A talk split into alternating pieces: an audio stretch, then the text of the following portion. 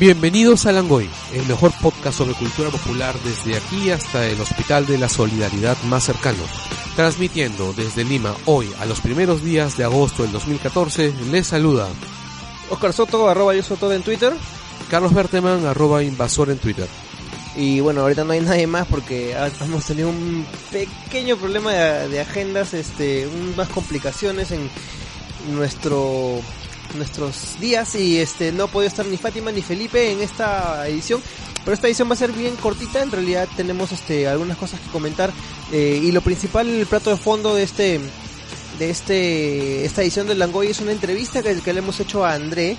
¿Quién es André? André es el único, hasta ahora, el único peruano que ha estado presente en un internacional en este torneo mundial alucinante de Dota que es ha entrado a la historia de los videojuegos por ser el torneo que más dinero ha entregado como premios en la historia del universo.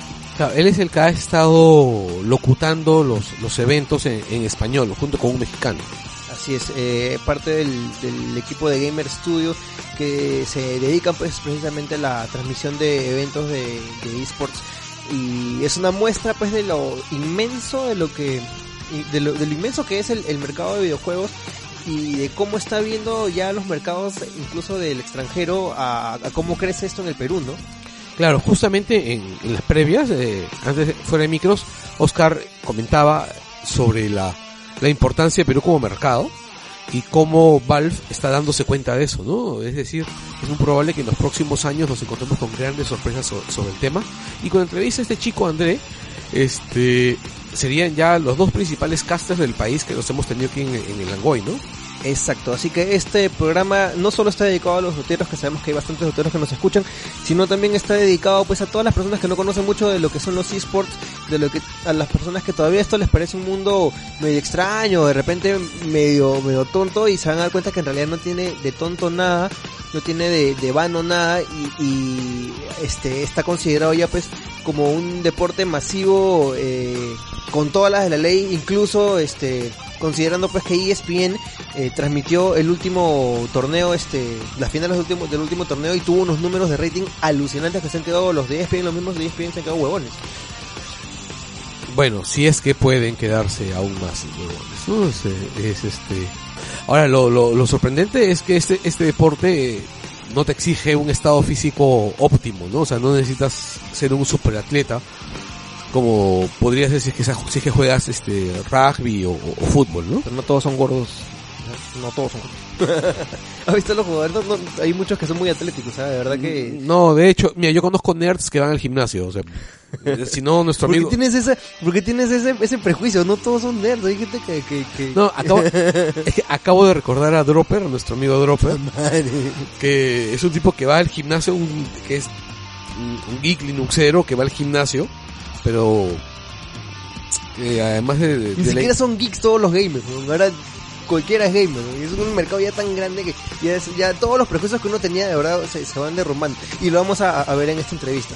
Este vamos avanzando creo. Eh, vamos directamente pues tenemos un par de facepalms que ya es una sección que es hecho tradicional en el Langoy. Vamos a comentar un par de cosas. Es la sección que... cucaracha, ¿no? Cuando todo, cuando todo termine, lo único que queda es el facepalm. Sí, sí, no, y, y, y, es la cagada porque mucha gente en, en las redes, en el Facebook y, y, todo esto, nos piden eh, eh, que rajemos específicamente de cosas que les, que les disgustan a ellos, ¿no? Como películas y, cosas así. Este, lo último que nos han pedido es este Happy Ending. Todavía no la veo, así que alguien va a tener que verla para poder. Yo no la voy a ver. Ya, te vas a tener que que este sacrificar porque la pasada nos sacrificamos nosotros pero me llevo a los 40 pero yo vi esa vaina por, por YouTube y ah, ya bueno no pero lo que sí podríamos hacer es una nueva sección que se llame la canelada de la semana ¿no? una, o sea, lo más estúpido que podemos haber visto escrito en un le, diario. Le cambiamos el nombre de Facebook y le ponemos la canelada de la semana. No, no, no. Lo que pasa es que el Facebook son cosas que pueden ocurrir, ¿no? O sea, la canelada tiene que ser necesariamente una en nota prensa, escrita. En Exacto. Ya. ¿no? Vamos a, vamos a pensarlo. Ya, bueno, este, vamos pues con el facepalm de la semana.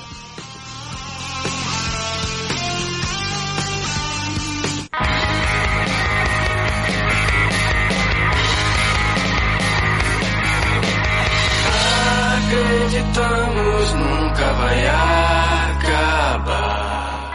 Y bueno, no es el facepalm de la semana, sino los facepalm de la semana. Claro. ¿ya? Y vamos a comenzar con un tema eh, político. Estamos en año electoral, se vienen las elecciones municipales. Y vemos pues que comienzan a suceder estas cosas divertidas, entre comillas. Eh, Y poco explicables por las otras. Sí, pues a, las finales no hay información completa y, y lo que se sabe son más trascendidos que otra cosa.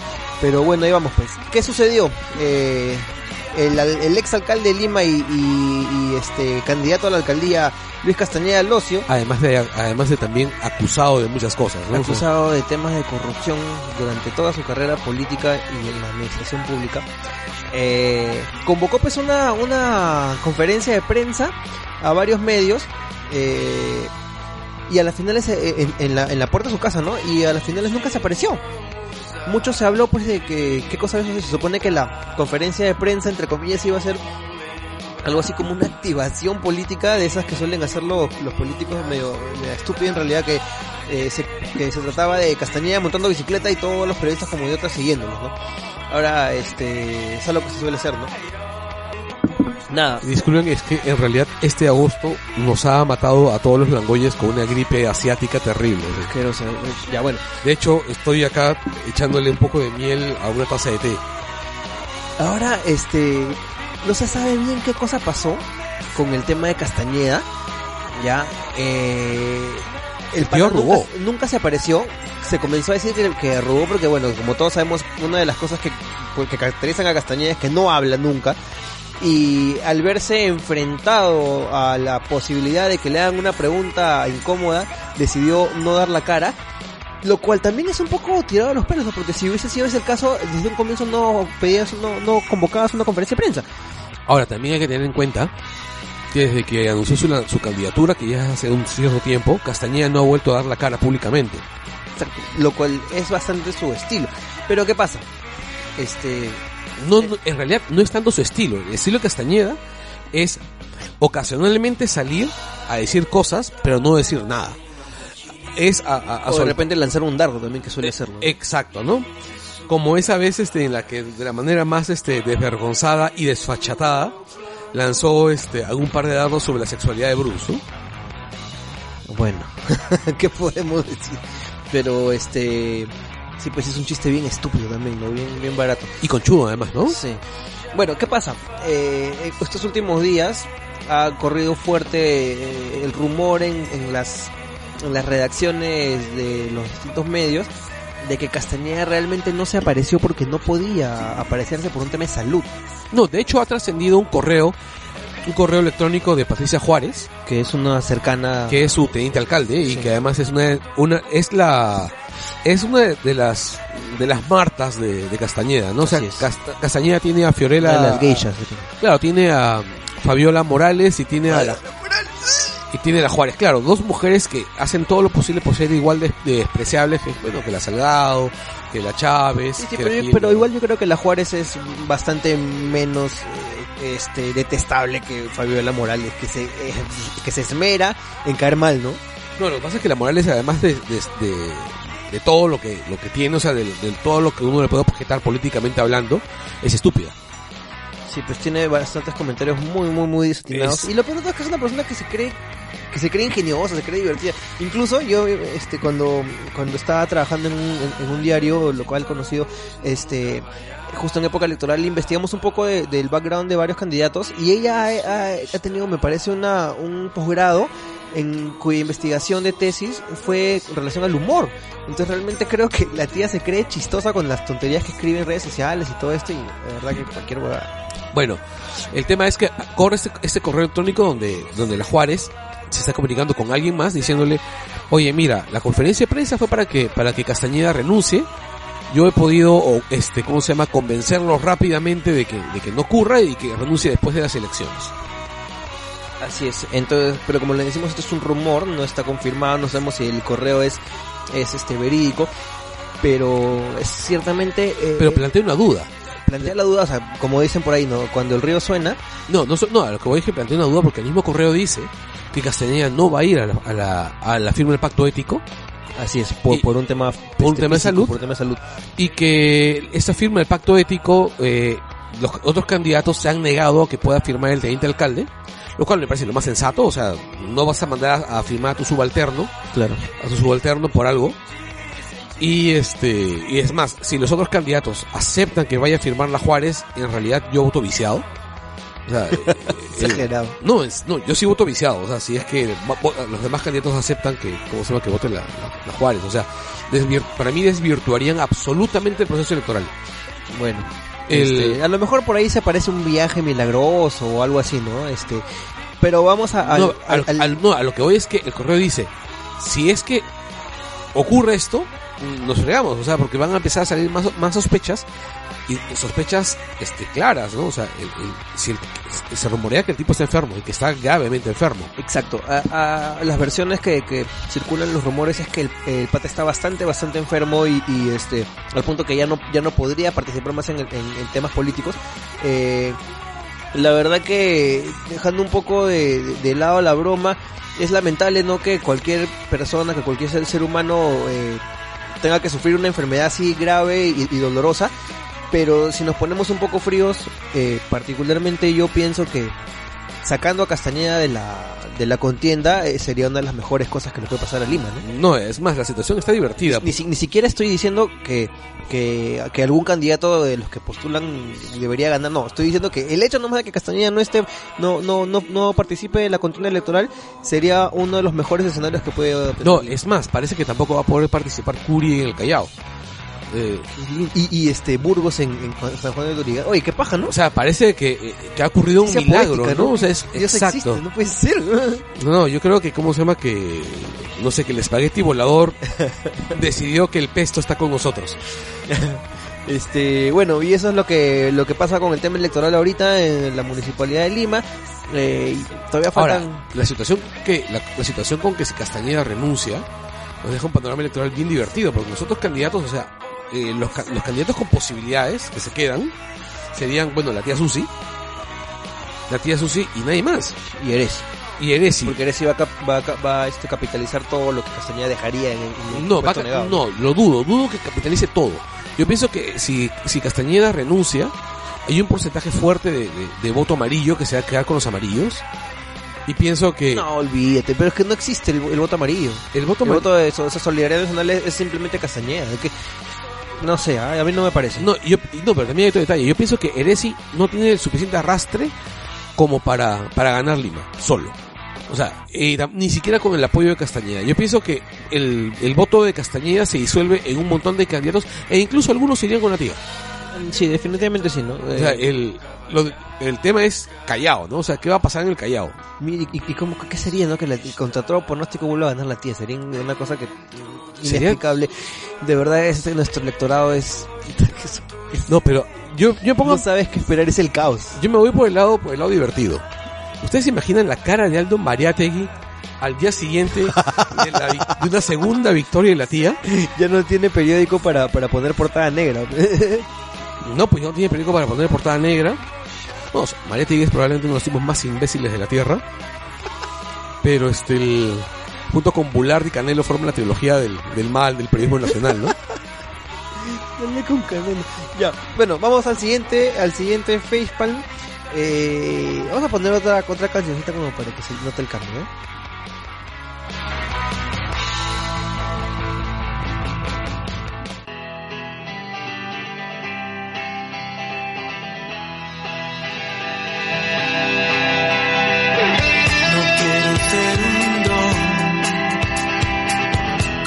Esos aires repugnantes y esclavo de un señor que me transforme en un tunante. Y bueno, estamos escuchando pues la canción que abre el primer disco de Livio, que se llama Don. Eh, a mí particularmente me gusta bastante el primer disco de Livio. este, A mí no. Yo lo escuché en su momento, me parece un, un rock pop bastante divertido, bastante logrado. No, no, no es este, es catchy, eh, eh, eh, Sí, es catchy. pero no es tan, no se siente tan chicloso como de repente otras cosas que lo- ellos mismos han sacado después, ¿no? A mí, a mí en realidad me parecía que, que Salim Vera era un cantante dotado. es un Sí, buen sí, sí, tiene, tiene un bonito timbre, tiene un buen registro. No, tiene, tiene educación, su voz está educada, o sea, tiene una formación, una formación musical. Y me parece que su guitarrista era bueno, Manolo. claro, eh, es un buen guitarrista, pero este el- me parecía que su música no lo era. Bueno, es cuestión también de gustos, ¿no? Este, Porque claro. tú, tú estás, tú estás, tú, tú por los otros lados. Claro, no, pero a lo que voy es, no, pero a mí me gusta mucho el pop. A mí me gusta mucho el pop, de hecho, me gustan muchísimas bandas pop.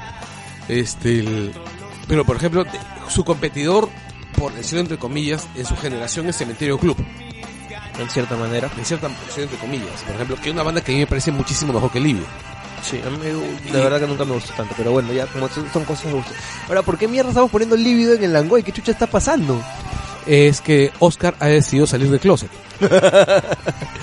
Lo que pasa es que esta sem- la semana que ha pasado este, hemos tenido la última mecha, la ultimate eh, altercado entre los rockeros, los rockstars peruanos. Claro, en realidad a mí me parece, ¿sabes lo que me parece positivo de esta mecha? Es que en principio son dos bandas que en este momento a nadie le importan. Eh, Zen- Eh, no sé, ¿ah? Mira, no, Zen, Zen y Libido hace Zen y Libido pueden seguir teniendo un cierto, cierto, cierto este fandom todavía. Vamos a discutirlo, ¿no? eso vamos a discutir. Ya, pero a lo que voy es que mira, hubo un tiempo que Libido sonaba en la radio. Hubo un tiempo que Zen sonaba en la radio. Zen suena en la radio. ¿En qué radio? Radio Nacional. No, Zen suena en la radio, yo trabajo en radio, weón, de seguro. Y Livio también suena. Mira, yo recuerdo un tiempo en el cual tenía que viajar con, con audífonos constantemente para no escuchar a Líbido en la calle.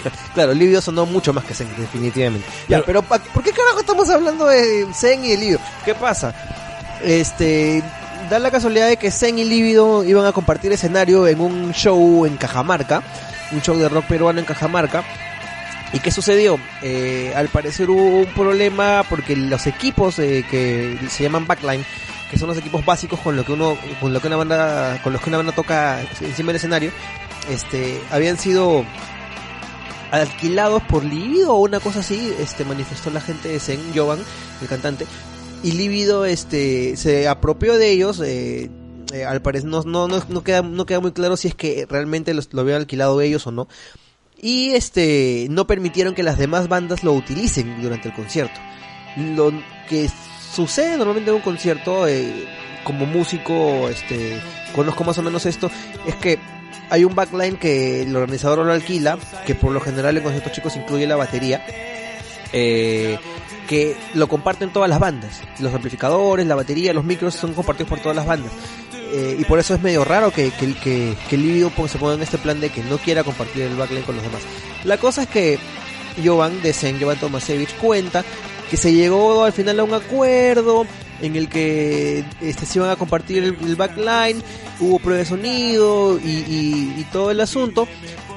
Y fue un acuerdo que al final se incumplió por parte del Libido, eso es lo que cuenta Jovan, eh, que decidieron tocar ellos a la hora que le tocaba a Zen eh, y por consiguiente este, se hizo un desbarajuste que terminó provocando que ni la banda local que habría, me parece que se llama Audiosónica, y Zen no tocaran en este show y solo tocara Livio. que es la segunda vez que le pasa algo de Osónica también, ¿no? O sea, Sí, la verdad que no conozco mucho la banda.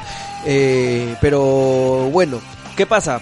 Lívido contesta, entre comillas contesta porque no habla directamente eh, en contra de Zen, trata de ser bien cuidadoso con el asunto.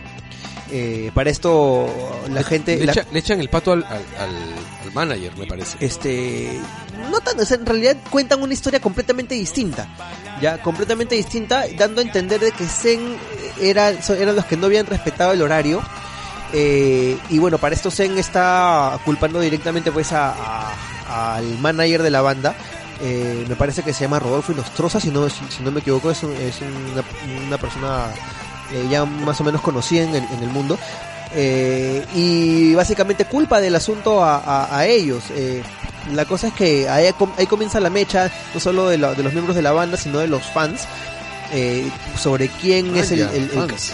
el- el- el cago. Sí, tienen su, su, tienen su base de fans eh, nutrida, las dos bandas.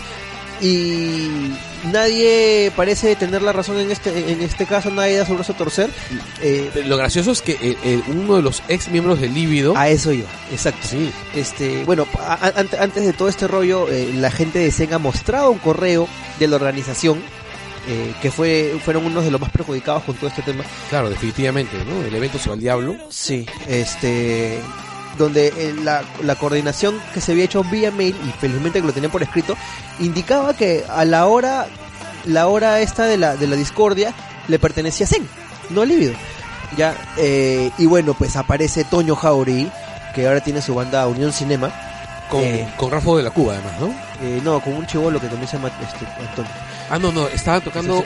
No, con Rafa, Rafa de la Cuba estaba tocando con La Buena Muerte, algo así. Ay, no sé, me, me da- Bueno, la cosa es que aparece Toño Jauregui y soltó todo el veneno contra, contra Líbido y contra Salim, pues. Porque eh, no, no, nunca se ha hecho oficial, pero al parecer ellos no quedaron en muy buenos términos. Por, eh, el, eh, Toño sale de, del Líbido hace, hace, un, hace un tiempo. Y En el 2012. eh. Ha habido una pelea ahí fuerte por el tema de los derechos y, todo el asunto. Y bueno, pues ahora se hizo, se puso ya de manifiesto, ¿no? Se, se, se habló abiertamente, Toño dijo, este, habló pestes de Salim, dijo que era, que era una mala persona, que era un patán, en, en- en otras palabras, ¿no? Pero de que Salim es un patán medio cretino es algo que se ha dicho siempre, ¿no? Sí, pues eso es más o menos Vox Populi, ¿no? Y bueno, y ahora lo vemos pues en, en este programa La Banda, Donde. donde sí pues muestra una actitud que no es precisamente lo que, lo que uno podría llamar como conciliadora o, o humilde, ¿no? No, es un me- media, media patanesca la, la, la idea. La cosa es que ya pues se ha armado ahora sí la bomba, se ha armado el chongazo y este ya no solo es una, una mechita de redes sociales, sino ya sale en, en- en grandes medios, en, en diarios, en, revistas. eh, salen hablando pues este terceros que no tenían nada que ver del asunto sobre lo cagón que puede ser Salim este Toño Jauregui también vuelve a, lanzar dardos eh, Salim acusa a, a Toño de, de hablar porque está resentido. Así es. Eh, y bueno, este. Yo o sea, tengo que decir, yo, yo, yo, eh, este. Yo conozco a Jovan y yo puedo dar fe que Jovan es una persona bien caballerosa, bien bien, bien educada, que, que por ahí que puede tener también algunos algunas posiciones que en las que uno no puede estar de acuerdo, pero sí siempre es una persona que, que, que se le nota que trata de conciliar y trata de, No, de mira. llevar la fiesta en paz. Eh, Yo jamás he escuchado, o sea, yo lo más que he escuchado, lo peor que he escuchado de Jovan, Jovan es que canta feo. Pero, o sea, al- no, a lo que voy es que gente, o sea, lo peor que he escuchado, que he escuchado que la gente diga de él es que no le gusta cómo canta, o sea, o que habla estupideces. Pero nunca he escuchado decir que el tipo sea un cretino, ni un mentiroso, ni una mala persona. O sea, Lo que sí se escucha es Salim y Líbido. exacto. Y, y, y, digo Salim, ¿ah? este, más, más, que Líbido, porque también yo, este, lo que uno recoge de el otro miembro original que queda en la banda, Que es Manolo, que es ¿no? Manolo, Manolo Hidalgo, es que también es una, es un caballero, ¿no? Es una, es, es una persona, este, tratable, confiable. Al parecer todo, todo No, incluso, incluso este, ellos mencionan que, que Manolo estuvo intentando, se disculpó, ¿no? sí, que bajar, intent- bajar un poco la, la, Va- la exacto, y- en el momento en que ocurre todo ese problema, ¿no? Sí, este, y lo, lo, lo menciona el mismo Jovan, ¿no? Y lo agradece, me parece. Sí, y entonces ya vemos por dónde van los tiros, ¿no? Todo parece indicar pues que el causante de todo esto no solo, de repente no solo fue el manager, sino también por ahí, no sé, unas poses de, de Divo de, de Salim Vera. Bueno, pero Salim Vera siempre tenía poses de Divo, o sea, eso es, eso es algo conocidísimo, y aparte es algo que es evidente, ¿no? O sea, es algo Sí. que es evidente desde siempre. Ahora, este, muy aparte de todo esto, este, nada, pues, este, Lívido está en una posición ahorita que, eh, con el cambio de gente, con el, el- la- la- el nuevo material que han sacado, no, no, no parece que les esté yendo muy bien. O sea, tienen ahorita un disco a- afuera que es de un compilatorio de grandes éxitos y algunos temas eh, regrabados, medio escaleta. Eh, y bueno, yo estaba Ellos, en, ellos, este- ellos sacaron un disco antes sin, sin Toño Jauregui también, ¿no? sacaron uno de rarezas, me parece, pero no sé si ahí estaba todavía Toño. Eh, de canciones este, que, que no estaban en los discos, versiones y estas cosas. Eh, el tema el tema es que yo he estado presente en este en- en shows de Líbido recientes eh, no, se puede negar este ellos han hecho un show un show solitario que se llenó en la noche de Barranco. Pero cuando se enfrentaron al gran público en un evento que se llama el este se llama Vivo por el Rock si no me equivoco eh, en el parque de la exposición se notó pues bastante que eh, por lo menos a la gente que estaba ahí este solo les gustaban las canciones clásicas antiguas del libro y las nuevas pero nadie se enganchaba. ¿Quién, las ¿Quién componía las canciones clásicas del Líbido? eh, Toño Toño Jauregui me parece que, que, que tenía bastante bastante ahí junto con Manolo y bueno Salim también pero me parece que una de una de las de la de los que más se aportaban ahí era, era Toño pero igual tú escuchas las canciones de... O sea, me parece que sí. lo, que pasa era- es que, lo que pasa es que yo escucho los- cualquier tema de Líbido y todos me parecen igualitos. No, O sea, no, no, no, no, no. No, no, a lo, a lo que voy es. No, no, me estoy refiriendo a que no son la misma canción. A lo- me parece que todos viven en el mismo espacio, en el mismo espacio, en el mismo disco. O sea, no me parece que haya. que la banda cambie de disco a disco, no me parece que. O sea, yo, yo, escuché, yo recuerdo haber escuchado una canción que se llamaba Hembra y otra que se llamaba El Universo o algo así. Eso me gusta. Yo, escucha, y yo, yo escuchaba ambas y decían. No hay distancia temporal entre ambas. Sí, pues. Pero ponte, bueno, ya cuestiones que si le gusta a la gente. A me gustan canciones como, Nicotina, que es bien distinta, pues, a, los del primer disco, a las que mencionas tú. Ya, este, que es más un un guainito pop bien divertido, ¿no? Eh, pero ya, como te digo, este, parece que el que, el, el el que más metía de, de lo suyo era Toño, sin embargo, en la nueva banda de Toño, eh, se nota pues que, que le falta gente como Manolo, como, como Salim, porque la- los temas pues no se comparan a lo, a- a lo que era Libido. Y, Bueno, Salim es este, un buen cantante. Sí, ya. Eh, y bueno, pues ese es el problema pues que, se ha, que ha surgido en el tema del, del rock and roll nacional. Eh, no sabemos bien en qué va a terminar esto, van a seguir sacándose los trapitos. O O sea, este... el, el tema ha descendido ya al nivel de, de- de bronca de vedettes, ¿no? Sí, ya, pero mira, no sé qué, qué te parecerá a ti, pero nuestra escena local estaba tan, no sé, por decirlo de alguna manera, extra musicalmente aburrida, ya que ya un poquito de esta sal y pimienta ya hacía falta, pues porque era bien sosa, ¿no? Todos con esa falsa buena onda que, que, que este que pregonan a los cuatro vientos, cuando en realidad sí hay mechas y a veces pues también nos gusta ver cómo todo arde, ¿no? Claro, o sea, yo quiero. Sería pasar un Celebrity Deathmatch así entre Giovanni y, y, y Salim, ¿no? Sí, hasta que todo llega amor, amor, amor y ya todo nos llega el picho de nuevo. Claro, no, o sea, yo quiero ver así un que Giovanni le tire un sillazo en la cabeza a Salim y le corre el rímel. Bueno, eh, y eso fue pues el segundo Facebook de la semana. ¿Algo más que comentar? Sobre Bueno. otro tema de repente.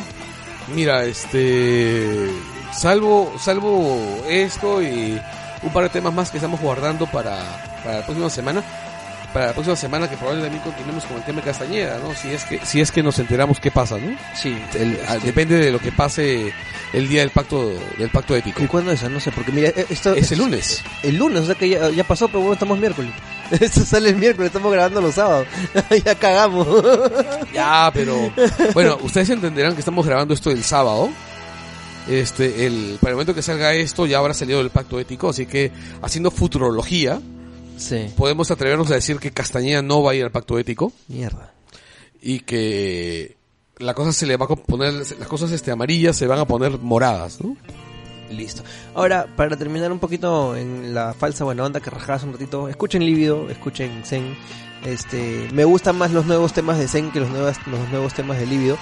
Me gustan más los músicos que están tocando ahorita en Zen que los de Lívido. Eh, y no me gusta para nada eh, la nueva banda de Toño Jauregui, un cinema. Pero ese es un tema personal, de gustos personales. Ah, ya, otra más. Este, Wendy Zulka sacó un libro. Ah, claro, claro, claro, claro. Wendy Zulka ha sacado un libro, la editora es una amiga mía. más allá de la tetita. Me voy a guardar mis este mis comentarios hasta que le dé una ojeada, que difícilmente creo que lo haga. Este, mira, yo eso te voy a decir de, de Wendy Zulka es que, que es, es un personaje bizarro, pues, ¿no? Es un personaje bizarro, hace una música bastante... ¿Escribirá? No, yo pienso que debe ser exactamente igual como... Debe ser el, mismo- el mismo caso que el libro de la Baigorria o el libro de Pedro Suárez Vértiz. Este, mira, No, y el libro de Pedro Suárez Bertí yo creo es tan cagón que yo pienso que sí lo escriben. es... No hay posibilidad. Por lo menos alguien le, le corregirá la falta de ortografía, ¿no? pero sí es cagón. eso. Pero bueno, pues es cierto. ¿no? O sea, no, lo que pasa es, el tema es que también una vez que el, el libro es escrito por alguien, el, el supuesto autor tiene que aprobarlo, ¿no? Y yo no creo que, que Pedro Suárez escri- este, apruebe algo que no se parezca a la manera como él podría escribir. Yo imagino que lo que hacen es corregirle un poco la, la redacción, el estilo, una vaina así. Concordancia gramatical. O si no, lo que hacen es lo, lo entrevistan y sobre lo que él dice tratan de reproducir el estilo de las pachotadas que podría soltar, Así es, así es el libro de, de Ollanta Humala. Por ejemplo, ¿no? Que es escrito con alguien más, definitivamente. Sí. Este, Este- el libro de Wendy Zulka imagino que debe ser una vaina así como... Así, o sea, honestamente, no tengo motivos para decir que Wendy Zulka sea una analfabeta o, o no lo sea. No, o sea, no tengo motivos para decirlo, o sea, no lo sé, no me consta. O sea, yo sí puedo decir que... Yo creo que sí sabe escribir. No, yo sí sé que... Pero a lo que voy es... Bueno, ya. O sea, hay, hay, hay analfabetos funcionales. Ya. O sea, me estoy refiriendo a... a Canel. No, me estoy refiriendo a que alguien que puede saber leer y escribir, pero barely, ¿no? O sea, este, lo suficiente como para firmar su nombre, firmar un cheque, este... Como Carla García. Hace unos días este, salió que un- una noticia, creo que fue en el panfleto. Qué no buena, sí la vi. Que, fue, muy, fue realmente muy buena, ¿no? Científicos descubren que... Carmen García tiene un talento. Yo, este, ¿cómo se llama? Ya, ya, no nos hablamos tanto, ya. Sí, Eso pero- era de- la del estribo nomás. ya. No, pero este, el... hay, el que caso- ver, hay que ver el libro. Hay, o sea, Claro, hay, que, hay que dar una mirada a ver hay qué que mirar onda, el ¿no? libro, hay que ver si es que en realidad hay un redactor detrás. Bueno, definitivamente tiene que haber un- Así, así como tú vas a ver Happy Ending para, para poder acá eh, criticar la película. Ya, mira. Ya, listo. Tú- Se ya, acabó. yo voy a ver Happy. Ending en el momento que salga en, en- en internet, porque no pienso ir a... Más bien, en estos días deben estar estrenando este el Amigos por Siempre, Ya. La película de los viejitos. que en realidad no sé qué tal será. Yo no sé si es que sea este, una gran película o una mala película. Yo este recomiendo que la vayan a ver por un solo tema. Probablemente sea la última oportunidad que tengan de ver a tres auténticos monstruos históricos de la actuación peruana. Ojalá que sea un buen guion, ¿no? Ojalá que sea un guion capaz de- a, la de- a la altura de ellos. Sí, sí, sí. Porque Enrique Victoria es uno de los mejores actores de la historia, de la historia del país. Está este Blume, que es un estupendo actor. Está Carlos Gasols, que es un monstruo. Y tener a esos tres juntos haciendo... No, aparte, la- además la película, en realidad, por lo que por lo que vende el tráiler y por las referencias que tengo, es, es este, es una, una comedia, una tragicomedia que gira en torno a, a esos, a esos tres, este, interactuando, ¿no? Entonces, espero que haya un guion que esté a la altura de esa química, ¿no? Listo. Este, ya vamos a media hora hablando huevadas. Este, increíblemente. Así que vamos de una vez pues con la con la entrevista, este, como les contábamos, esta, esta entrevista es con André. André es el caster eh, peruano, el único caster peruano que ha ido al internacional y sin más preámbulos, vamos con la entrevista now.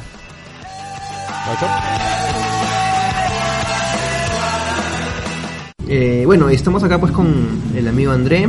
Eh, él es eh, caster y qué caster, ¿no? Es uno el primer y el único caster eh, peruano que ha viajado a un internacional invitado por, los, por la mismísima gente de Valve. Eh, y bueno, está acá en el Langoy para contarnos su experiencia en lo que ha sido el internacional más importante de todos los tiempos hasta ahora. ¿Qué tal, André? Todo bien, Oscar. Muchas gracias por la invitación y estoy aquí para, para hablar un poquito de todo, de esta experiencia que, que he podido vivir hace unas pocas semanas, poder haber estado presentes en el, en el International y como tú dices, ¿no? Hasta este momento el evento ya es por más grande que, que ha pasado. Chévere. Ahora, hay gente que de hecho no tiene ni la menor idea de lo que estamos hablando. Estamos hablando de un torneo mundial, el torneo más importante eh, de la historia eh, de los eh, juegos de video de los esports, eh, los juegos de video competitivos, eh, pero es un juego en particular que se llama Dota. Ahora, cuéntanos un poquito sobre Dota y cuéntanos un poquito de qué cosa es Dota en el Perú, que es una cosa alucinante. Ya, Dota es un MOBA que se juega entre dos equipos, 5 versus 5. Hay equipos en todo el mundo, de China, de Europa, de América. Sudamérica también, lamentablemente no, no asistió ningún equipo sudamericano. Pero eh, eso es Dota, es un juego que levanta pasiones y sobre todo acá en nuestro país, en Perú, tenemos una fanaticada muy entusiasta, muy apasionados, son con el Dota. Yo creo que podría decir de los gamers que existen, de 10, 8 juegan Dota, 8 se dedican so- solamente y exclusivamente al Dota. Y eso es lo que ha hecho, y ha hecho crecer a, esta, a la comunidad y a los que tratamos de sacar adelante esto, como somos los casters, como son los jugadores profesionales de Dota que existen acá en Perú. Em, gracias a ellos nos debemos y gracias a ellos hemos tenido esta, esta serie de oportunidades y ver que la comunidad ha crecido de tal forma de que Valve en esta oportunidad nos ha dado la chance de poder viajar hasta, hasta Seattle y, estar presentes en este torneo. Listo. Eh, ahora, dime, hablando un poquito en frío, en, en- en números, ¿tú tienes idea de más o menos cuánta gente jugará Dota acá? Ah, de una idea de cuántos. Mira, de todos los LAN centers en los que yo he podido visitar, si me hago una idea así, todos los LAN centers siempre hay de, no sé, del total de sus máquinas, más de la mitad o un 70-80% juegan Dota. Y a otros están jugando algún otro juego. Y he tenido la oportunidad de visitar varios LAN centers porque me ha tocado hacer cast, streams en vivo de- desde esos LANs y me he podido fijar de eso. Hay centros acá en Perú, como el Centro Comercial Arenales, por ejemplo, en los cuales se dedican, hay cabinas que se dedican solo y exclusivamente a jugar Dota. Entonces, Ya. Y, y en, bueno, muy aparte de la gente que juega Dota, tenemos también un público inmenso, y te lo digo porque lo he visto en carne propia. En, en mi casa no juegan Dota, pero se engancharon con, lo- con los streams del, cual- de, los- de. Este, ¿Cuánta gente en, en promedio pues tendrás tú en, en- de, por decir, en un torneo este, importante? Ah, en las clasificatorias tuvimos la, la oportunidad de, de llegar a un pico de viewers de 14.200 personas aproximadamente. En un solo fue- stream. En un solo stream, exacto. Y fue un stream de aproximadamente dos horas, donde la gente estuvo ahí pendiente de lo que pasaba con el equipo peruano, que estaba peleando para justamente clasificar a este international. Lamentablemente no, no se dio. Esperemos que para el próximo año sí, pero esa es una cifra, es una cifra muy alta, es nuestro pico más alto. Pero si hablamos de un promedio en una final importante, estamos manejando aproximadamente unos 4.000 personas, 5.000 personas. Que igual hablo es un de- sí, numerazo, ¿eh? Sí, y te hablo de streams que duran transmisiones de 4 horas, 5 horas, muchas veces. Hay transmisiones que son muy extensas, de 12 horas, 11 horas, que nos suele pasar en, en finales, en, situaciones de- en etapas finales de torneos grandes. Y sí, es- esto- estamos hablando de un número muy, muy alto. Ahora, eh, si hablamos comparativamente, eh, yo por ahí he escuchado una comparación que me parece bien, bien- bien divertida, bien interesante. Cuando hablan de Dota, lo comparan bastante con el fútbol, por las pasiones Ah. que se generan, por el juego de equipo, por todo eso. ¿Por qué crees que gusta tanto Dota Ah, creo que la hinchada peruana necesita mucho de, de- de- de logros, de triunfos. Y creo que a través del Dota y de los equipos peruanos de Dota, en este momento son los mejores a nivel de Latinoamérica. Bueno, o eran hasta unas semanas. Ahorita la- el nivel de competitividad está muy, muy elevado. Entonces los, los equipos tienen que ponerse las pilas. Pero eso es lo que genera el fanatismo de estos, de, de todos, incluyéndome, de poder ver a un equipo peruano es eso, ¿no? O sea, que están sedientos del logro, quieren ver a ese equipo llegar al International, que vendría a ser como Perú llegó al Mundial. O sea, lo toman de la misma manera. Y, el- fanatismo es igual o mayor, creo que de los que siguen el fútbol. Es, muy grande este movimiento. Ya, ahora, eh, ¿cómo así tú comienzas a, castear? Eh, ¿cuál- primero, para la gente que no lo conoce, ¿cuál es la labor que tú, que tú realizas en, con respecto a Dota? Bueno, la labor que yo realizo acá es en esta comunidad es de comentar. Yo comento las partidas de Dota 2. Em, soy de narrar las jugadas tras jugadas durante todas las partidas, la presentación de los equipos, em, para hacer una comparativa y para que lo entiendan así como en el fútbol hay un comentarista, también en el juego de Dota 2 hay comentaristas y en este caso yo vengo a comentar siempre con otra persona conmigo, ¿no? Para, para hacer esos comentarios, que en este caso mi compañero de trabajo que es eh, Carlos Ríos Aceto, es el que me acompaña siempre en los comentarios. Que es mexicano. Es mexicano, la, exacto. la aclaración, y vive en México. Vive en México y, y todo lo hacemos en, eh, online. Todo lo hacemos vía Skype, nos conectamos, empezamos a jugar, a, a comentar y ¿para qué? La química ha surgido y es lo que nos ha hecho, nos ha hecho llegar a este, al reconocimiento de Valve. ¿no? ¿Cómo comienzas a, a castear tú? Am, curiosamente yo no empiezo con Dota, empiezo con otro juego que es el World of Warcraft. Sí. Hacía videos de World of Warcraft, pequeños tutoriales y cosas así. Em, también paralelo a eso jugaba Dota. Entonces poco a poco me fue enganchando más el Dota, me gustaba mucho más Dota. Ya he jugado Dota 1 desde tiempo atrás. Y bueno, Dota 2 me, me gustó, me empezó a gustar mucho. Se me dio la oportunidad de poder castear un torneo local acá en Perú con una comunidad de, de Dota acá llamada Dota Perú. Empecé a castear con ellos y empecé a cubrir ese y luego me tocó castear un torneo grande acá que se llama Ragnarok y ese fue el primer torneo grande que casteé y luego de eso ya em, se empezaron a fijar un poco más en mí, empecé a castear torneos internacionales hasta llegar a, a formar más adelante lo que es Gamer Studio. Que es tu, tu grupo este, casteo. Exacto, es como mi bebé, Claro. mi hijo ahí. Eh, ¿Cómo así te juntas con Azatot? Con... Ah, yo eh, encuentro a Azatot casteando un torneo mexicano. Él es México. Entonces él estaba casteando un torneo mexicano. Suelen siempre haber muchos torneos pequeños con casters, ¿no? Y mm, alguna debilidad que yo tenía, por así decirlo, era que yo no tenía un co-caster fijo o alguna persona que me acompañe en los comentarios fijos. y casualmente siempre andaba en busca de, de esa persona. Entonces yo encuentro a Satota él casteando, lo veo dos, tres días castear y me gusta, me gusta la manera de cast que llevaba y todo. Entonces, Bien futbolera, por, por, por Sí, decirlo de alguna sí, manera. sí. Él tenía una característica especial desde sus inicios. Entonces, este, vi que él tenía mucho potencial, de hecho. Eh, le expliqué el tema, cómo era el Dota acá en el Perú, que, o sea, le dije que esto iba a ser como que un cambio muy radical una vez que, que entraba en Gamer Studio, y así se vio. Y desde ahí todo ha sido, todo ha sido para arriba para nosotros, felizmente. Pero gracias, todo eso gracias al apoyo de la gente. O sea, nosotros podemos trabajar, podemos hacer, tener muchas ideas, pero el apoyo de la gente acá es fundamental.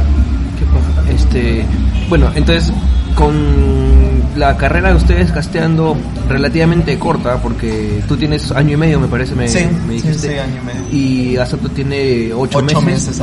Igual es una carrera meteórica, por, por llamarlo así, ¿no? Este, ¿Cómo así son contactados por, por la gente de Valve, que son los, los el- por llamarlo de alguna manera, son los responsables del Dota en el mundo, ¿no? Son los desarrolladores de Dota 2. Sí, son la empresa desarrolladora, como tú le dices, de Dota 2.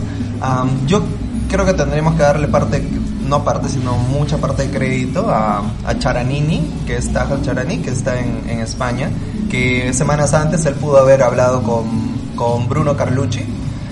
Estuve en conversaciones con él, le explicó un poco de toda la movida eh, en, en español, que necesitamos un rep- representantes. También está Nanito, que es- trabaja con nosotros.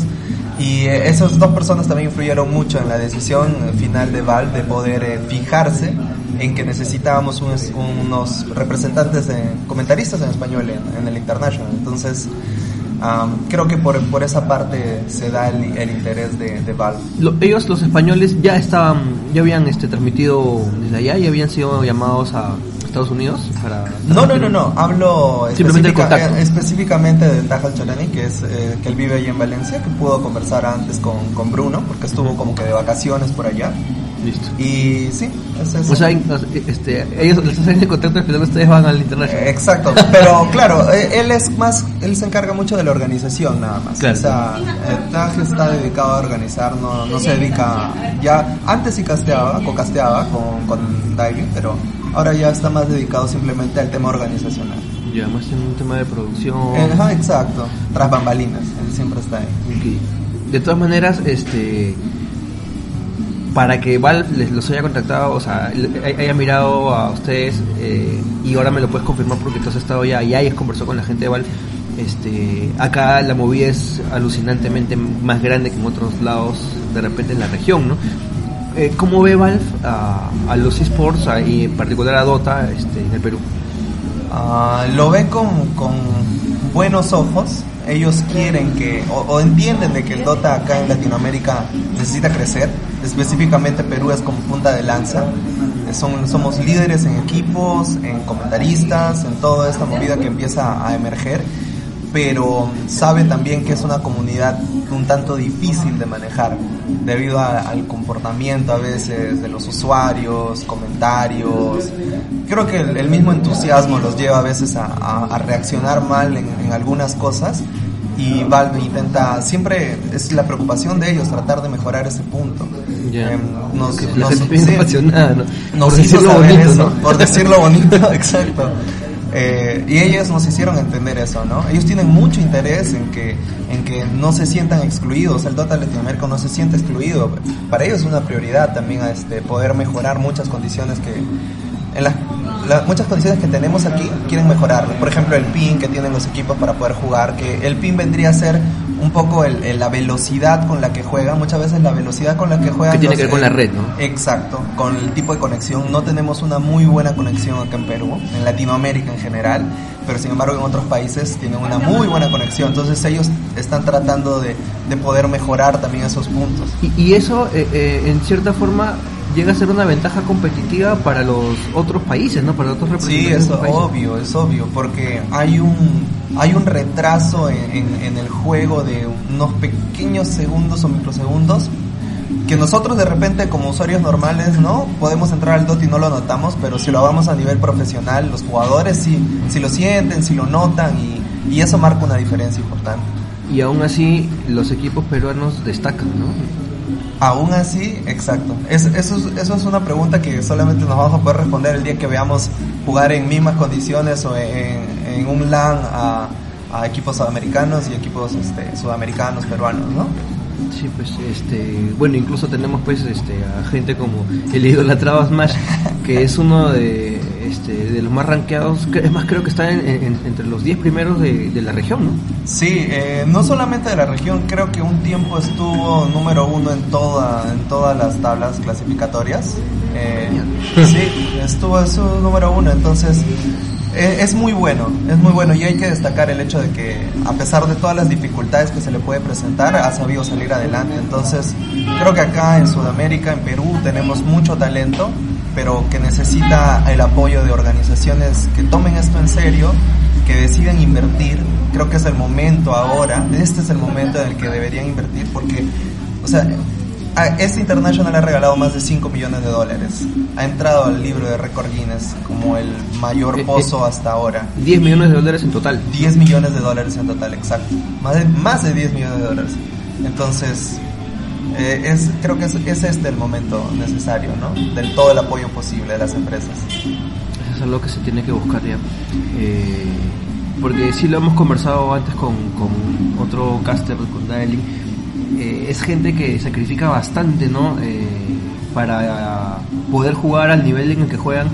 Y sin embargo, eh, si comparas con otros jugadores profesionales en otras partes del mundo, eh, bueno, se dedican exclusivamente a jugar y mientras que los jugadores más rankeados de acá, aparte de jugar, tienen que estudiar. Tienes que o estudiar o de- quizás trabajar. Es, es para dedicarte a esto, acá en Perú tienes que arriesgar mucho. Lo digo personalmente porque yo ah, me estoy dedicando solamente a esto, pero he tenido que dejar el trabajo, o sea, he tenido un trabajo fijo, un trabajo bueno, pero lo he tenido que dejar porque no, no puedes lidiar con ambas cosas. Si te quieres dedicar de lleno a esto, tienes que estar todo el tiempo acá. Es una Y- apuesta. exacto, es una apuesta tremenda, es súper arriesgado, es súper arriesgado. Eh, a pesar de toda esta invitación, de todo lo que ha pasado, seguimos quizás sin ese apoyo que nosotros esperaríamos, ¿no? Esperemos que las cosas cambien en los próximos meses, porque se necesita, o sea, nosotros tenemos toda la intención, al menos de mi parte, de seguir trabajando. Yo vivo solo, yo me mantengo solo, soy independiente y, o sea, se necesita, se necesitan muchas cosas, se necesita pagar el arriendo, pagar la comida, pagar la movilidad, pagar etc, etc cosas. Y si esto no te puede dar esos frutos que tú esperas, entonces al final no termina siendo viable. Igual pinta bien, ¿no? Pinta bien porque Sí. ya hay, por lo menos hay una marca que se ha puesto las pilas. Este y bueno, digamos, pues no si frutos son hasta ahorita los años que la han visto en el tema de los esports, en el tema del gaming acá. eh, y me, me- me parece haber visto durante la internacional que los ayudaron bastante ustedes, ¿no? Sí. Se apoyaron bastante. Sí, Eh, eso fue, fue un apoyo tremendo. O sea, Cifrut fue la única marca y estamos eternamente agradecidos a ellos que se fijaron en nosotros y que nos han apoyado. Nos han apoyado para, para N cosas que hemos necesitado y han estado ahí. Entonces, creo que esto podría ser una invitación a otras marcas que también nos, nos puedan brindar ese mismo apoyo. ¿no? La confianza, sobre todo. Y sobre todo, pues las marcas ya tienen que dejarse de, dejarse de y, darse cuenta pues que realmente la torta se la está llevando una sola marca y, la cantidad de gente que como acabamos de, de- de hablar este, está metida en- en todo lo que es el Dota competitivo y no solo en el competitivo, sino también en el recreativo, ¿no? Este, ya es como para que la gente se dé cuenta de que hay una movida inmensa y se tiene que explotar comercialmente hablando también. Claro. Este, André, cuéntanos la experiencia de- del este del International. ¿Cómo, cómo fueron contactados este para ir al International?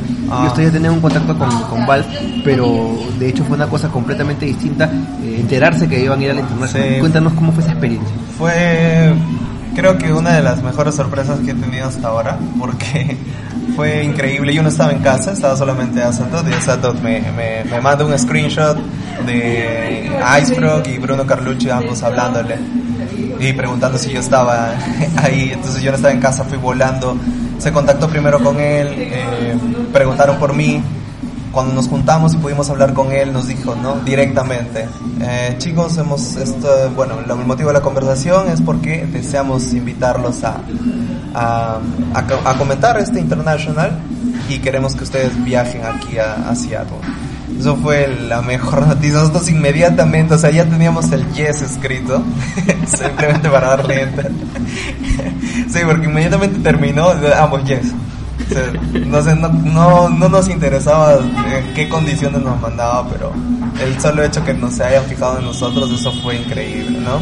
Luego nos, nos explicaron todo, cómo iba a ser el viaje, cuándo íbamos a viajar, qué fechas exactamente, pero fue una de las noticias en mi carrera como caster la mejor que he recibido hasta ahora. Y fue todo rapidísimo, ¿no? Porque también se han enterado faltando un mes. Menos, es Menos más, mes. sí, menos de un mes. Y tuvieron que hacer todo el trámite de la visa. El trámite de la visa fue también otra, otro, otra historia, porque no sabía si estaba a tiempo o no, tenía esas dudas. Val, felizmente, desde, ese, desde esa etapa ya te, te apoya en todo, porque ellos te mandan una carta que puedes presentar ¿no? A- hacia la embajada, así es que eso me ayudó muchísimo en la entrevista. Eh, hablé un poco con el, con el entrevistador y le presenté la carta de Valve y no les tardó más de 5 o 8 minutos en, en decirme, ¿sabes qué? Tu visa está aprobada, puedes viajar. Y, entonces ya desde ese punto puedes imaginarte que Valve toma, es, toma todas las cosas así, ¿no? ¿Cómo, reaccionó tu público ante esa, ante esa noticia? Feliz, feliz, toda la gente no se lo... Ese día fue, fue todo felicidad en todas las redes sociales, en serio. Lo publicamos, yo lo publiqué en mi fanpage, o sea, Asato también en, en la de él. La gente se volvió loca, o sea, era la primera vez que había stream en español oficial en este cuarto año recién de International y íbamos a ser nosotros, ¿no? Un peruano, un mexicano y juntos allá, juntos pero no revueltos. pero Histórico, allá. realmente. Sí, exacto. Este, bueno, eh, viajaron, llegaron, ¿qué- ¿con qué monstruo te encontraste? fue casual, o sea, lo primero que hice al al llegar eh, fue, fue todo un dilema, porque se atrasó mi vuelo, llegué tarde, la maleta la mandaron en otro vuelo, en fin, N cosas. Pero al llegar al hotel todo, todo valió la pena. Porque, o sea, de apenas llegué, la primera impresión, entrar al lobby y ver a los chicos de Empire ahí en el lobby. Luego más adelante, eh, exacto, Empire, Team Empire es un equipo eh, ruso.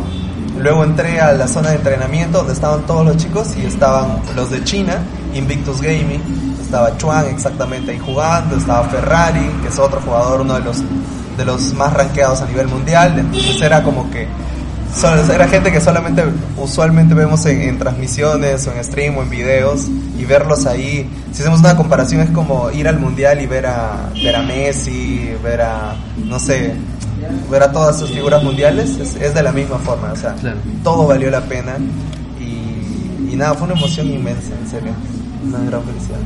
¿Cómo es un international? Es, eh, es como siempre me lo imaginé, es, es una organización impecable desde el punto en, en todo lo que es gráficas, por ejemplo, eh, los tiempos son muy bien tomados, la producción con todos, porque no solamente éramos español, había portugués, eh, los checos, los chinos, los coreanos, inglés, todos los idiomas posibles y Valve siempre ocupados en todos. O sea, Valve es una empresa que, que estaba ahí pendiente de nosotros. El International al momento de llegar, nosotros estuvimos un día antes en el Key Arena, donde fue el, el- este, donde se desarrolló todo esto. Que es un estos coliseo juegos. inmenso. Y es inmenso, es inmenso eh, ver cómo lo habían organizado, ver cómo habían armado el escenario, las pantallas, las cabinas. O sea, nosotros nos imaginábamos una inversión de ahí de muchísimo, muchísimo dinero y jamás había visto algo así, o sea, jamás. Fue, fue, como te digo, fue un sueño, para mí fue simplemente un sueño y ese momento de felicidad. Es eso. Ahora ya a nivel más crítico, tú como conocedor, eh, y esto ya es un poco más eh, eh, conocedor de, de- y de la gente que está más metiendo en Dota, ¿no? ¿Qué te pareció el International? ¿Qué te pareció? Se criticó bastante la final, pero igual hubo muy buenas partidas eh, antes de, ¿no? Sí, así a nivel crítico, quizás un poco técnico, me, me pareció un, un international que fue dominado por, por, los, por los equipos chinos, obviamente. Ah, fueron muy fuertes, el, el metagame actual lo han dominado brutalmente los chinos, haciendo partidas muy rápidas, con lo que se conoce como el split push, presión temprana, ir, destruir estructuras del equipo enemigo, forzarlos a pelea, sacar héroes que te ayuden a poder eh, ejecutar este tipo de estrategia y terminar ganando en partidas de 20, 15 minutos, 30 minutos. Esa fue la tendencia de este International y la final demostró eso, ¿no? Sí, ahora eh, es, bastante notorio la diferencia, por ejemplo, con el juego de los equipos peruanos, ¿no? que es un juego, digámoslo así, más para la tribuna, ¿no? Es, más- Exacto. es un poquito más emocionante, es más, eh, no sé, divertido, po- po- podría llamarlo yo, que no juego mucho. eh, y el juego chino es un poco más frío, más cerebral. es más calculado. práctico, es más práctico, exacto. Es como tú dices, ¿no? El, el Dota, el Dota sudamericano, latinoamericano es como que mucho más al, al show, mucho más a las a ir y matar al enemigo, forzarlo a pelea con gran número de kills, 20, 30 kills. No, el Dota chino es totalmente distinto. El Dota chino cada 5 o 10 minutos se juntan, te tumban una estructura, te fuerzan a pelear, si tienen que retroceder, retroceden, nuevamente te toman otra estructura, ellos quieren ir directamente por el Ancien, destruyendo el Ancien y ganando la partida. Claro. Es eso lo que les interesa. Al, al- al grano, por Exacto. Eh, de todas maneras, este, a mí me sorprendió bastante y estuve enganchado con ustedes este, viendo la final. Y me sorprendió que los chinos estos habían ganado un millón de dólares cada uno y estaban como que se hubiesen ganado una pichata en su, en su barrio, ¿no? Como que cualquier huevada. Sí, es que, no sé, o sea, el tema de los chinos, después yo he estado una semana prácticamente viviendo ahí con ellos, es este, son muy, no se les nota las emociones, están felices, es decir, son muy reservados, andan mucho en, en los grupos de ellos, pero no por eso son eh, ni vanidosos, ni, o sea, tú le pides una foto, un autógrafo y ellos se acercan inmediatamente, acceden, a pesar de no entender mucho, porque la gran mayoría no habla inglés, solamente chino, eh, pero son bien, bien reservados en sus círculos. ¿Qué, qué diferencia, ¿no? ¿Tú te imaginas lo que sería un equipo peruano jugando en internacional? Ah, me imagino, es un- se- sería una locura, sería una locura total, porque volvemos al tema del fanatismo que hay acá en Perú, es tan, tan elevado que créeme que, que eso sería una cosa de locos. Me, me imagino que, que, que eso también debe ser una de las cosas que más le llaman la atención a, a, a Valve sobre el Dota en el Perú, es que también el, no solo la pasión de, de la, del aficionado, sino la pasión de los, de los mismos equipos, ¿no? Eh, yo, yo, yo pienso que cualquier este persona aficionada al Dota de cualquier parte del mundo le debe parecer divertidísimo ver con el equipo peruano. Sí, es un, eh, es un Dota agresivo. Es un Dota agresivo porque les gusta ir, pelear, llevarse kills, ir al gank, buscar héroes desprevenidos a través del mapa terminar matándolos, forzando peleas. Es un Dota este, que llama mucho la atención. Entonces, algunos equipos sí, les gusta ese tipo de juego, ¿no? Muy agresivo. Eh, y sí, es, es, es llamativo. Por eso es que Valve también le interesa mucho. Pues, lo llamativo se termina traduciendo en popularidad, ¿no? Exacto. Eh, bueno, la pregunta de rigor es. Hay dos preguntas de rigor, pero vamos con la primera. Este, ¿Cómo queda el Dota Nacional ahora? Este, ¿en, en qué estamos? ¿Qué, ¿Cómo la ves? Porque, como muchos dicen, el año del Dota termina en el torneo nacional y Sí. ahora comienza todo el partido para el siguiente torneo. Eh, ¿Cómo ves la, movida en Perú de, de los equipos? Han habido nuevos equipos. Revenge se ha reformado con, un equipo de chicas. eh, Este, la- los ex Revenge son Not Today ahora. Eh, Union Gaming sigue perfil bajo, pero ya han demostrado su valía en los últimos qualifiers. ¿Qué opinas eh, sobre el Dota que, viene para este año en Perú? Am, creo que es un tema de reestructuración, es tiempo de reestructurar todo, de ver de que después de este evento es, es ya es, es momento de poder apostar en ellos, ¿no? Y que hayan organizaciones serias. Creo que No Today lo quiere hacer así. Eh, van a implementar la primera gaming house acá en Perú. Van a tener a los cinco chicos jugando desde esta, va a ser un departamento, una casa donde ellos van a dedicarse solamente exclusivamente a jugar. Unión Gaming está haciendo lo mismo, tengo entendido. Eh, tienen a sus chicos bastante, bastante bien cuidados, entrenando, con horarios. Y creo que hay que emular eso. O sea, todos los, los demás equipos que intentan surgir ahora, porque talento hay, te repito, talento hay acá en Perú, pero tienen que empezar a emular. O sea, no disparar tan lejos, sino ver a estos que ya están empezando a, a dar nombre a nivel internacional, que son estos equipos peruanos, y empezar por esa parte. Ahora, con respecto a Revenge, sí vi que hay un equipo de chicas, eh, ellos, los de Not Today, eh, antes eran Revenge. Creo que hay que darle un voto de confianza a los chicos. Creo que es una organización seria. Conozco a las personas que manejan Revenge. Y la mejor de las suertes, la mejor de las suertes. Esperemos que funcione. Ahora, el Dota femenino, por ahí no hay muchos torneos, no hay mucho nivel competitivo, pero ya de por sí de que den una iniciativa, de que hay un equipo de chicas, me parece aplaudible, ¿no? Y de hecho va a llamar la atención de Exacto. Exacto. Sí, por un tema de marketing eh, para mí está genial. Ah, ahora, a nivel, eh, a nivel de cómo se han movido los pases, es igual como termina el Mundial de Fútbol. Acá también ha terminado el Dota, el International, y todos los eh, jugadores empiezan a migrar a otros equipos, equipos que se desintegran por completo, que cambian todo su, su planilla. Eh, lo mismo creo que va, va a terminar sucediendo, ya sucedió acá.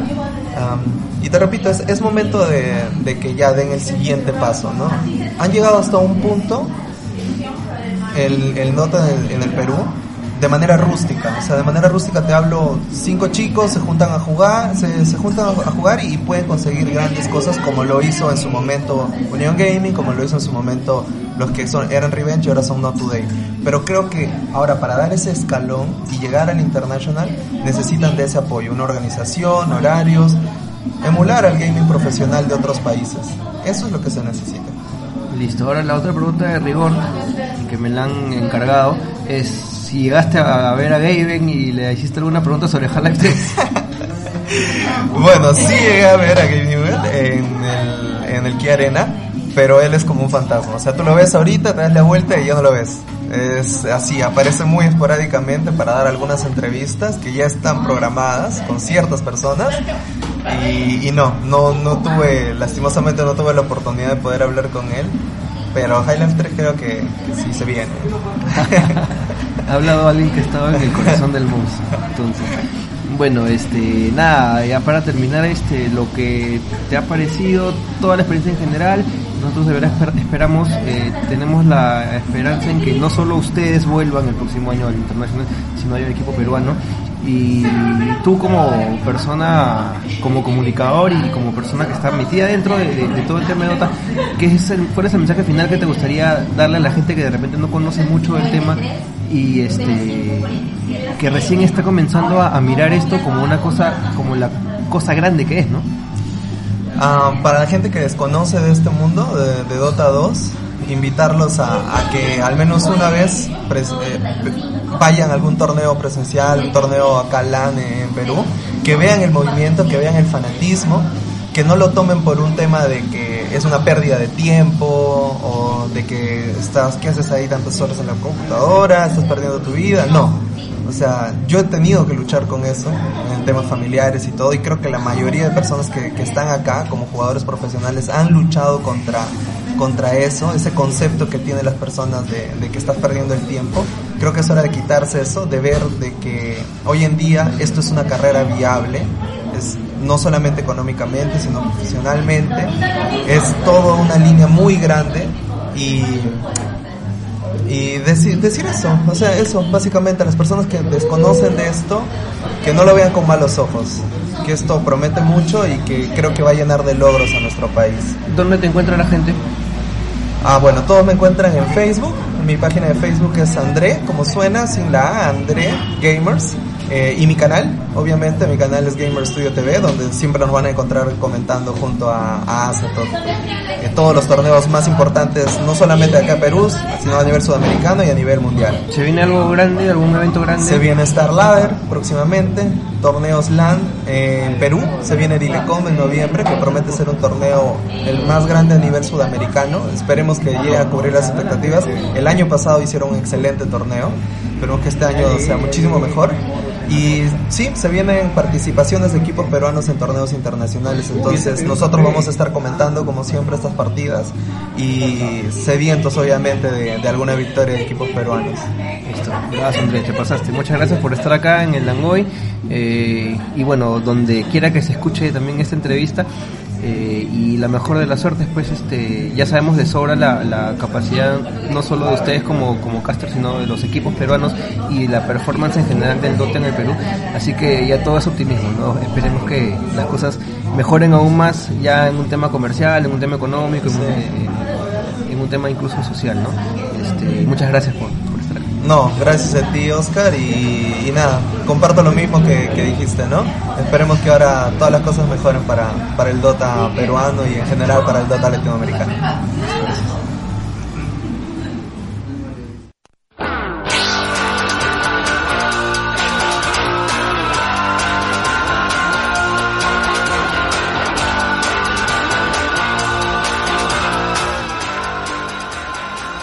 Y bueno, esa fue la entrevista con el amigo Andrés. Muchas gracias Andrés, este, de verdad por haber estado en el Langoy. Fue una conversación bastante, bastante interesante y este, espero que les haya gustado. Pues no, hay muchos, hay muchas ideas, muchas, muchos datos que de repente los doteros querían saber y los que no son muy doteros, de repente también han conocido bastante lo que es el mundo de los esports. Este, nada, vamos con las recomendaciones porque se nos acaba el Langoy. Este, Ah, arranco, este, no arranco, tú, tú tienes ahí un... ya, mira, el tema es esto. Por estos días se estrena la, la octava temporada de la nueva serie de Doctor Who. Doctor Who es una serie británica que es viejísima. Es una serie que se comenzó a emitir en, eh, en 1963, en noviembre del 63 para ser más exactos. Tiene ya cumplido 50 años. De hecho, el año pasado se hizo toda una serie de actividades, el un especial, un especial por los 50 años que incluso se estrenó en, en cines de aquí. Un, un especial, Increíble. un claro, es que en realidad Doctor Who es una, una fiebre mundial. Este, de Doc- Doctor Who es una serie de ciencia ficción que es históricamente tan importante como Star Trek. Eh, las ramificaciones de la serie, la- las influencias de la serie son tan, tan patentes como si a ti te gusta Star Wars y te gustan Artudito y, y Citripio, este, bueno, googlea Cybermen, googlea Dalek y vas a tener eh, los diseños en los que se basaron. Así es. El- es una serie estupenda, es una serie estupenda que se basa en la historia de un tipo, un, un- un extraterrestre, un Gallifreyan, un habitante del planeta Gallifrey. Es un tipo que tiene dos corazones, que es infinitamente viejo, que se puede, que, viaja en el tiempo y en el espacio, una nave que está, una nave que puede disfrazarse de lo que sea, pero que está descompuesta, tiene un problema con su, con su circuito de disfraz. Eh, se, ha, se ha disfrazado y se ha quedado atorada en la forma de una cabina telefónica británica. Una cabina telefónica azul. Este, la serie fue cancelada en el 89, si no me equivoco, 89-90, y fue, y volvió en el 2015. Eh, Desde entre 2015 ahora, entre- entre- en el 2005, perdón. Entre el 2005 y, y- hoy han habido cuatro doctores. Tres doctores y se viene el cuarto. El, el noveno doctor es este, fue Chris- Christopher Eccleston, eh, que es este Destro en la primera película G.I. Joe y el hombre invisible de héroes. Está, Y, y este, también sale en Thor. claro, es Malekith. Luego está este David Tennant, este que es el décimo doctor, que es este Barty Crouch Jr. en Harry en, Potter. este- en Harry Potter, pero también aparece en la reactualización de esta de esta de este clásico slasher que es este Friday Night, ¿no? Eh, Fright Night. También está eh, otra y eh, bueno el, el decimoprimer doctor que es Matt Smith, es un actor que apareció en una serie británica, ¿cómo se llama? Que se llama eh, Memories of the Diary of the Call Girl. Y que es un actor bastante joven que prácticamente hizo su debut con, con, con Doctor Who. Y bueno, ahí, también sale la companion, pues, ¿no? La companion de Billy. Billy Piper, claro, Billy Piper. Este, esa serie es responsable de, que hayamos visto Calata la Piper, es una cosa que nunca le vamos a perdonar a la serie. La Piper Calata es más deprimente que, el- fútbol peruano. ¿Y, ¿Y por qué hablo de encarnaciones del Doctor? Porque eh, este personaje tiene una característica, me parece que es pos- posiblemente el elemento más genial de la serie.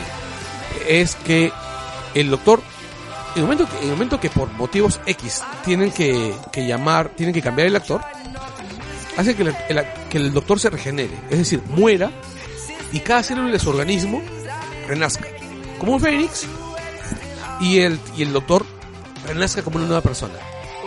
Es decir, un doctor muere y ese mismo doctor renace como una persona distinta, con todos sus recuerdos y experiencias, pero con una personalidad distinta, un aspecto distinto.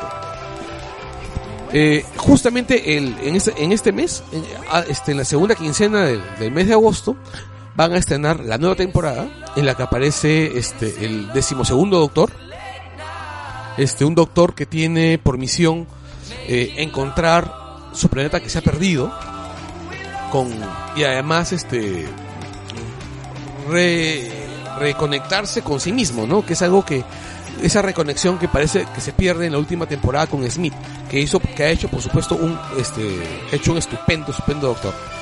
Eh, la serie se puede ver en BBC o si no este o si no se puede, ¿cómo se llama? Si no lo pueden ver en BBC, pueden buscar el torrent en, en Easy Torrent como como siempre Netflix también está. o- está completa en Netflix. Es totalmente recomendable, es muy divertida, los guiones son estupendos. El- las temporadas, todas las temporadas de, de Smith, con- del, del decimoprimer doctor, están dirigidas por Stephen Moffat, al que ustedes deben conocer por, por Sherlock. Él es el que hace los guiones y dirige Sherlock. Y él también manejó una serie británica que deberían ver, que se llama Jekyll, que también es estupenda. Entonces, es este, la, recomendación es simple. Doctor Who en unos días. Octava temporada. ¿Y uno puede ver Doctor Who sin haber visto los anteriores? Eh, lo paja del, del reboot de la serie es que no es un reboot. Continúa en la serie donde se quedó. Pero lo continúa de una manera tan inteligente que no necesitas ver los 35 años previos de serie para ver, para, para, para este, eh, ubicarte, ¿no? De a pocos te van introduciendo los personajes, o sea, el, por ejemplo, el, el- el octavo doctor se enfrenta con un Dalek en hacia la mitad de temporada. La spoileé, la spoileé. No, pero lo que digo es este. No, lo que me estoy refiriendo se enfrenta con el primer Dalek a la mitad de la temporada. Los Cybermen, que son el otro enemigo, el enemigo clásico, aparece en la segunda temporada de la nueva serie, hacia el final. Este, el- otros, otros monstruos clásicos como los Saigons recién aparecen en el especial de Navidad. Este, los, los Teddy Reptiles todavía no aparecen. Recién han aparecido los, los, caramba, los reptilianos. ¿Cómo se llaman estos reptilianos? El Homo Reptilia recién apareció hace, hace relativamente dos, dos- do- hace relativamente poco, dos temporadas. Los Ilurians. Eh, la gran inteligencia aparece en el primer episodio, pero recién se vuelve importante en la última temporada. O sea, los, monstruos clásicos aparecen de a pocos, pero aparecen monstruos nuevos. Aparecen algunas criaturas nuevas que son realmente aterradoras.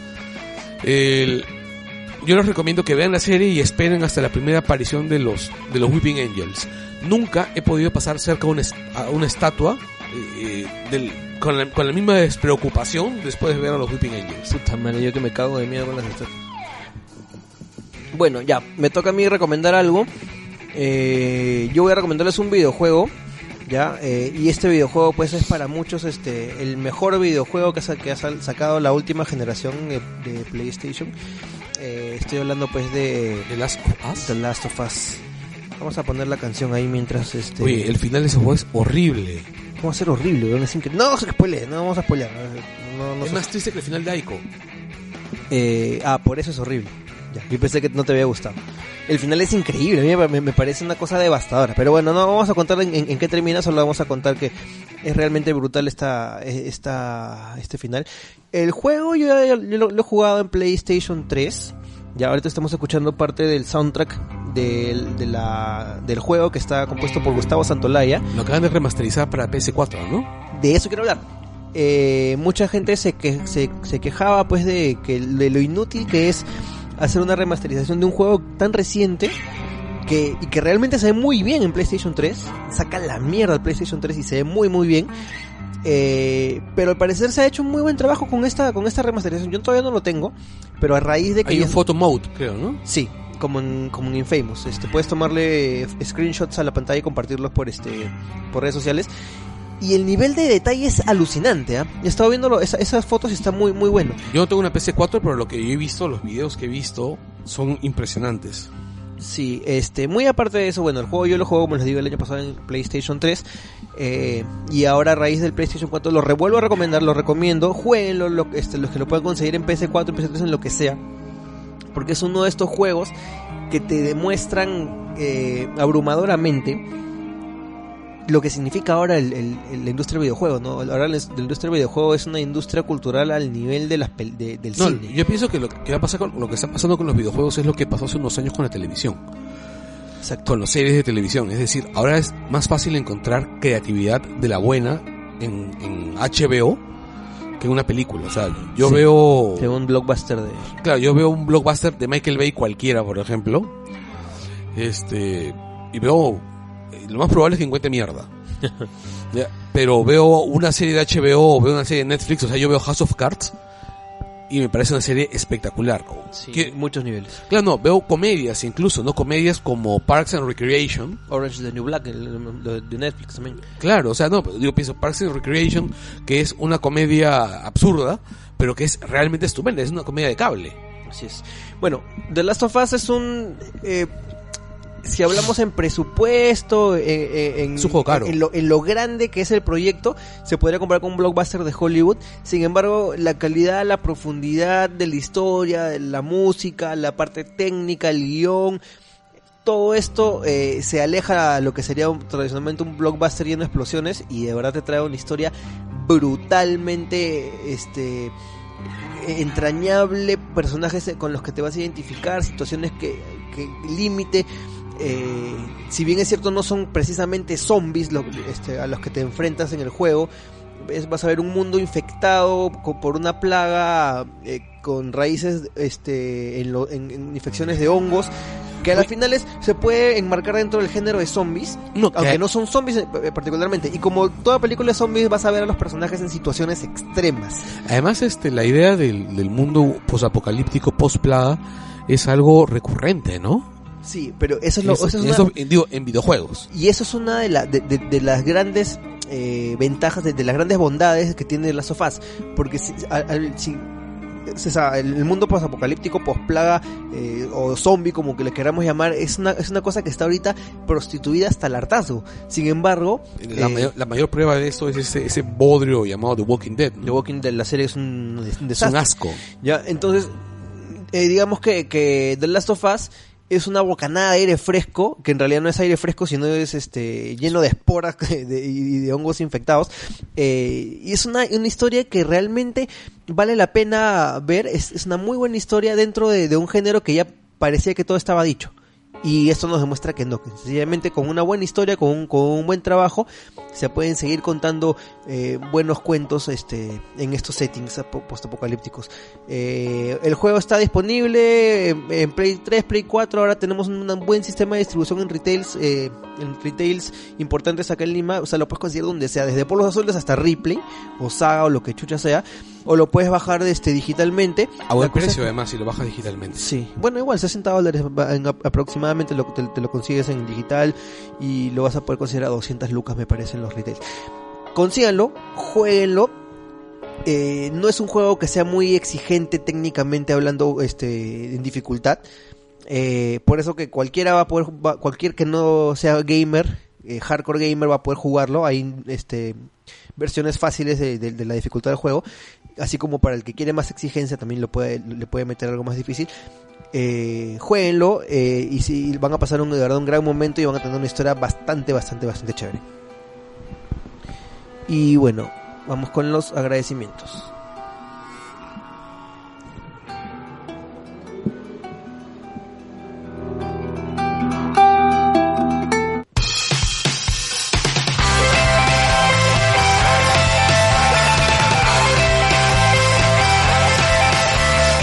Bueno, y estos son los agradecimientos de este Langoy. Estos son los, para variar, eh, es la misma gente de siempre. Eh, vamos a darle gracias a, a toda la gente de Inventarte. Está el Mango, que ha estado de cumpleaños. A Feliz cumpleaños Mango. feliz este, cumpleaños, Mango. A Marco Cifuentes, Ernesto Cabral y la gente en el Útero de Marita. Oye, no, nunca agradecemos a Dana. Eh, Dana R. Rivadeneiro también del Útero de Marita. Vamos a ponerlo en la. Eh, a Charlie Parra por las canciones que nos ha regalado. El, bueno, a, nuestras parejas, este, amigos que nos apoyan constantemente con esto. A toda la gente que está en el Facebook. Facebook.com slash el Langoy. Tenemos que agradecerle también a nuestro sponsor, que es este McVicious. Con su tienda Tecnostore. No vamos a cantar la canción ni cagando vamos a cantar esa no vaina. está el este. El, pero McVicious, este, bueno, hace delivery, te manda tu, si vives en Iquitos, te manda tu computadora en pequepeque. Macvicious ha dicho que la próxima vez que digamos eso y alguien le pida este delivery a, para provincia lo vas a mandar tú, weón, para hacer esa huevada. ya. Este, Ricardo Barandarán Galleta por el su ayuda con el logo. Y como siempre nos encuentran en langoy.utero.p, las personas que, le, que les gusta escucharlo vía web. Nos encuentran también en el catálogo de podcast de eh, iTunes. Y en Sí, cual- por si acaso, eh, si ustedes quieren, si ustedes están teniendo problemas para escuchar el, el- el podcast, pueden descargarlo usando alguna aplicación de, de podcast. cualquier aplicación que se conecte al catálogo de podcast de iTunes lo puede reproducir. Si usted, eh, si ustedes, este, ¿cómo se llama? Necesitan, aún así tienen problemas, les recomendamos que usen Gpoder. Solo tienen que buscarlo, Gpoder, ¿Es G, Android? No, Windows. eh, Windows, Linux, este y Android. Ya. Es multi, es multiplataforma. Miro, que también es multiplataforma. Si está, si está, Podcast Addict, que es el que uso yo. ya, si y la misma aplicación de iBooks. exactos, la misma aplicación de, de iBooks. Eh, vamos a colocar la dirección del, la dirección del, del feed RSS eh, en, en el post eh, para que ustedes lo puedan pegar en, en su aplicación. Si es que ya tienen una aplicación preferida que no que no entre a la que no entre al, a la aplicación que no entre a la biblioteca de iTunes y si es que necesitan al final si a pesar de todo eso tienen problemas mándenos un correo Les mandamos el, el El- enlace directo para que lo descarguen. Ya no, sí, ya no joroben, joroben con eso ya con sí, eso ¿no? ya lo escuchas donde sea, ¿no? en tu, en tu, en tu Blu-ray pirata. así es Listo, Ah, entonces nos, nos estamos olvidando de agradecer a Mauser, al chato Mauser, claro, al chato Mauser, que debía estar acá, no sé por qué no ha venido. seguramente le cayó agua. Se reprodujo. Sí. El chato, el chato Mauser es el que nos lleva a las redes sociales. Gracias Mauser. Y bueno, co- con eso terminamos pues el Langoy. La próxima, el próximo, la próxima edición me parece que sale este sábado. Eh, vamos a hablar sobre Guardians of the Galaxy, que es la película que todo el mundo está diciendo que está de la puta madre y es algo que nosotros esperábamos, la veíamos muy bien. Y bueno, no, no, no vamos a, reseñar en sí la película, sino vamos a contarles para los que no tienen ni puta idea de lo que se trata Guardians of the Galaxy. Más o menos vamos a ponernos en autos para contarles de qué se trata esta franquicia eh, media problemática de Marvel.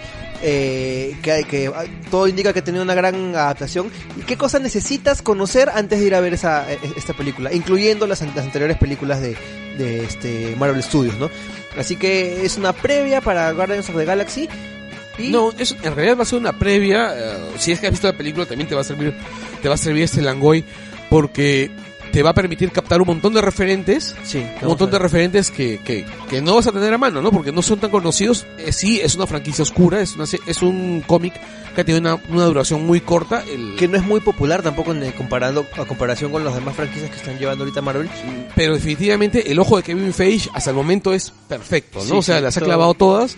Y, y, y definitivamente yo creo de que han cogido Gu- Guardians of the Galaxy porque se han dado cuenta con Linterna Verde, por ejemplo, el- la Linterna Verde de DC Comics, que hay un público fuerte para El tema las- cósmico. para el tema cósmico y que gracias a que DC Comics, bueno, que Warner ha hecho lo que suele hacer con sus películas, que es Cualquier cagarla. mierda. Exacto. Que un producto bien hecho la, la va a Era romper. completamente irrealizable. Además hay otro detalle, o sea, ¿quién se puede resistir a un mapache con metralleta? Sí, no, no hay pierde con esa huevada, no hay pierde con, con el con el Rocket Raccoon.